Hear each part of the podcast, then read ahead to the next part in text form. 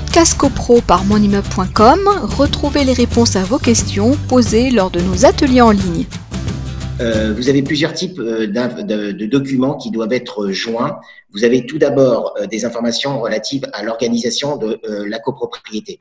Alors, sur ces informations relatives à l'organisation de la copropriété, vous avez évidemment le règlement de copropriété qui doit être joint. Donc, au départ, c'était une information qui était portée dans l'acte de vente, c'est-à-dire que en signant la promesse de vente et les actes de vente, euh, bien le, copropriétaire, euh, enfin l'acquéreur, le, simple fait de signer l'acte, on considérait qu'il était informé. Là, on doit joindre obligatoirement euh, donc le règlement de copropriété. On doit joindre également la fiche synthétique de copropriété. Alors, on rappelle ce que c'est que la fiche synthétique de la copropriété. C'est donc l'identification de la copropriété, le nom de la copropriété, euh, l'immatriculation, euh, vous avez alors différents éléments, c'est la nature du syndicat, syndicat principal ou syndicat euh, secondaire, le nombre de lots, etc., etc. Donc on a un certain nombre d'informations qui vous décrit un petit peu euh, dans quoi vous allez euh, euh, devenir copropriétaire. Donc c'est ce qu'on appelle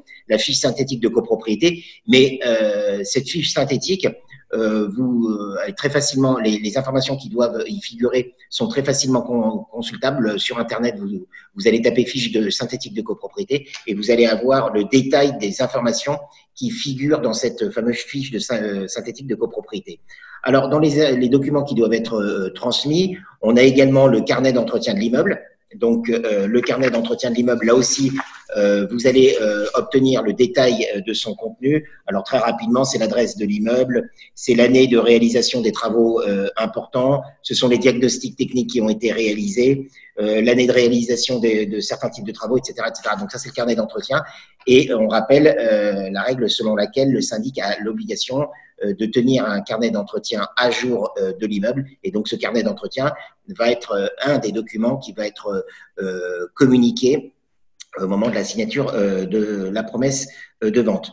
Vous avez également euh, une notice d'information relative aux droits et obligations des copropriétaires, ainsi qu'au fonctionnement des instances du syndicat, donc euh, au niveau du conseil syndical, euh, ce qui a été décidé, comment l'organigramme fonctionne au sein de la copropriété. Alors de toute façon, c'est légiféré, on ne peut pas prévoir ce qu'on souhaite et s'abroger de la loi de 65 et du décret de 67, mais on a quand même ces, ces informations.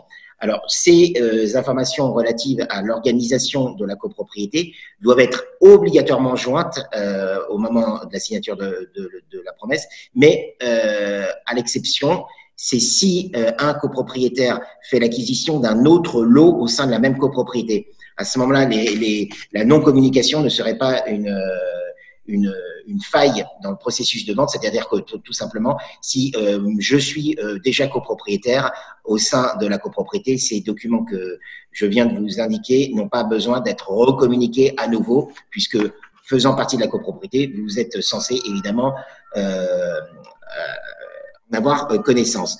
Alors, Frédéric, Frédéric, pour que tu prennes un petit moment de respiration, puis comme ça, vous, vous, vous avez l'occasion de voir le petit chat que je garde en ce moment.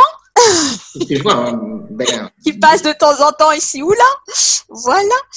Euh, c'est un certain nombre de ces documents sont, sont, sont déjà disponibles, j'imagine, dans le dans l'extranet de copropriété euh, auquel on a on a accès en tant que copropriétaire. Bah, deux ah. cas de figure. si je ne suis pas du tout copropriétaire, je n'ai pas ah. accès à l'extranet. Oui, mais le, le, le, le, propriétaire qui vend, lui, pourra, voilà, lui a toutes ces, euh, tous ces éléments et qui pourra les fournir au futur acquéreur. Bien sûr.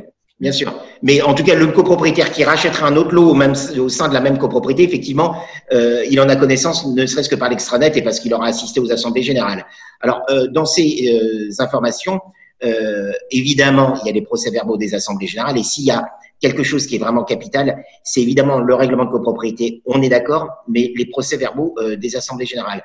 Car si dans la fiche synthétique de copropriété, dans le carnet d'entretien, vous allez avoir les gros travaux qui ont été faits, quand même la lecture, la prise de connaissance des procès-verbaux euh, d'assemblée générale vous apporte une information complémentaire.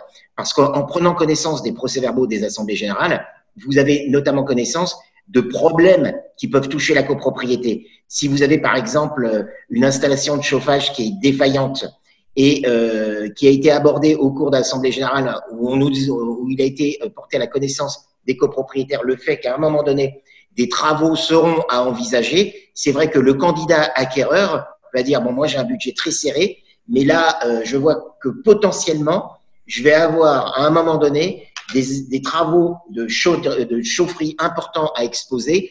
Et là, c'est un, pour le coup, c'est un élément d'information important. Ça peut être un élément rédhibitoire pour certaines personnes en disant, moi, je veux faire un, un, un achat, j'allais dire clé en main, avec un immeuble sain, et je, je considère que le fait qu'il y ait des travaux à un moment donné de, de remise en état de la chaufferie, eh bien c'est quelque chose que j'avais pas forcément budgété et euh, à cause de ça, bah, je ne vais pas faire l'acquisition. Donc ces, ces éléments ont évidemment une pertinence, on l'imagine bien.